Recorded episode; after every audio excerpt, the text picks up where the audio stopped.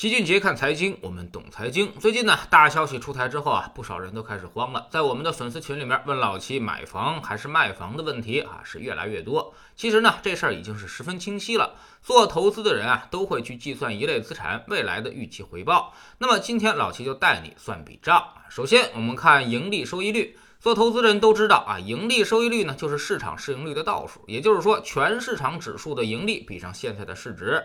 目前万德全 A 指数啊只有不到二十倍的市盈率，那么盈利收益率就在百分之五。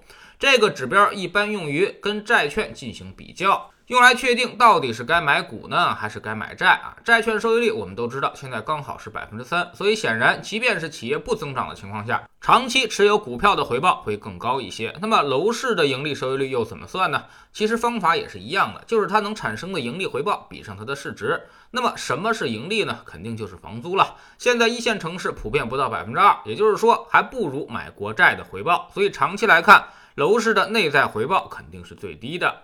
其次呢，我们看可比价格。啥叫可比价格？就是我们横向来比较一下，跟其他的国家来看看。从绝对价格来算，目前全世界房价最高的地方就是我国的香港，这个已经毫无悬念。而排名第二到第四位的就是我们的深圳、北京和上海，之后才是人家什么首尔、新加坡、巴黎、伦敦、纽约和日内瓦。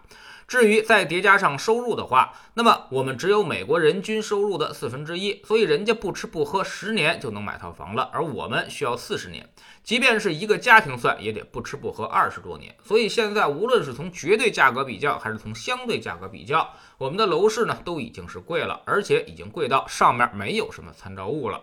第三呢，就是从增长来看，房租回报的增长是算得明白的，就是一个城市的人均收入增长。这么多年来，我们主要城市房租涨幅都远远落后于房价涨幅，并不是因为那些房东们仁慈，而是因为他们实在是涨不动，已经触碰到了人均收入增长的天花板。基本上，人均收入也就是增长百分之七到八，所以房租呢也是十年翻一倍。未来随着 GDP 降速，人均收入增长回落到百分之四到百分之五的水平，十年房租增长百分之五十到六十，这个速度呢，显然要慢于上市公司的盈利增长。股市指数长期的盈利增长普遍能在百分之八到十五，即便是美国那样只有百分之二的 GDP 的情况下啊，长期维持在这个增长率也问题不大，因为好的公司啊总是会脱颖而出，从而带动指数成长。第四呢，就是从长久来看啊，股权代表了收益的分配权，它是永续的，特别是指数总是能够推陈出新，不断的会有好公司自己就跑出来了，所以可以视为是久期无穷。而房子就不一样了，它的久期呢，理论值是七十年，但实际值只有五十年。我们的建筑标准就是五十年不倒，就算是合格产品了。现在你想想，一九七零年建的房子，如果没有翻修过，那还能住人吗？所以我们的现金流折现也就只能够折五十年。现金流折现，也就是通常说的 DCF 模型，这个呢算起来是极其复杂和麻烦，但是比较起来其实一点都不复杂。楼市每年的现金流就比股市要少。然后可预见的生命周期还短，所以这个折现值一定是楼市要比股市小得多得多。第五呢，就是从成本来看啊，持有指数几乎是没啥成本的。目前我们也不收你的资本利得税，而楼市你要交物业费。很快呢，还要再收一个房产税啊！这些东西叠加起来，如果你还是贷款买房的，那么即便你租出去了，那你的现金流也是负数。也就是说啊，每月你都要拿出钱来去往里面进行贴补。第六，从杠杆来看，目前我们的居民杠杆率已经加到了发达国家水平，如果再想上升，已经没什么空间了。另外，从房贷利率上来看，我们现在是百分之五，而西方国家普遍在百分之三以内。他们的首付比例也只有一到两成，所以我们显然是贷款负担更重。综合来看呀，如果你把账算明白之后，你就应该知道现在到底是应该买股还是买房了。我们假如房子是一只股票的话，那么这个股票的市盈率已经达到了五十倍。利润增长也不过是百分之八啊，未来呢可能会下滑到百分之五。如果从横向估值来对比的话，它已经是全球最高水平，而且比别人还要高出了一倍。全款买房靠租金收回成本，可能要持续三十到四十年。如果你贷款买房，那现金流一定是负数，一辈子你也不可能靠租金收回成本了。那么从未来十年的预期收益率来看，其实买房可能还不如去买国债。国债你每年能够拿到一个确定的百分之三，而且呢没有任何的成本。如果买房做投资，位置选得好，未来十年也就是每年涨百分之五，十年总收益是百分之六十，再扣除掉各种的税费折旧，其实你未必能剩下百分之三了。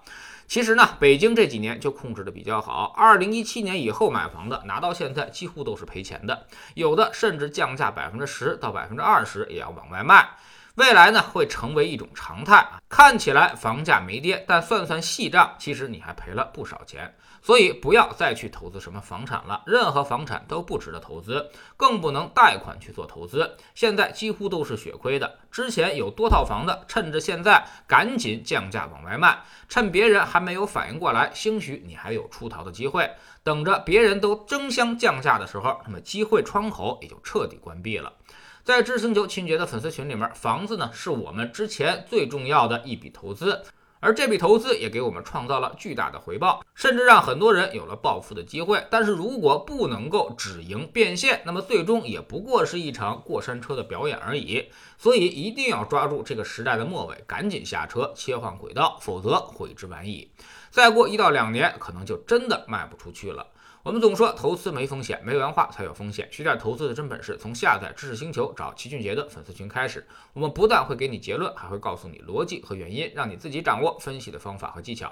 在知识星球老齐的读书圈里，我们正在讲《善战者说》这本书啊。昨天呢，我们说到了，要想以弱胜强，就要懂得借势借力，才能够四两拨千斤。而借势的关键呢，就是你要先学会看懂大势。就比如现在的楼市和股市，很显然已经发生了彻底的变盘。这个趋势你是否能够看得清楚？如果还沉浸在过去十五年中的那种思维里面，那么势必将被这个时代所抛弃。时代给了你财富了，那么它也会再给你收回去。每天十分钟语音，一年为您带来五十多本财经类书籍的精读和精讲。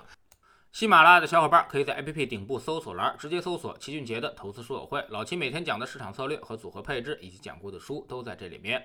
读万卷书，行万里路，让自己获得提升的同时，也可以产生源源不断的投资收益。欢迎过来体验一下，给自己一个改变人生的机会。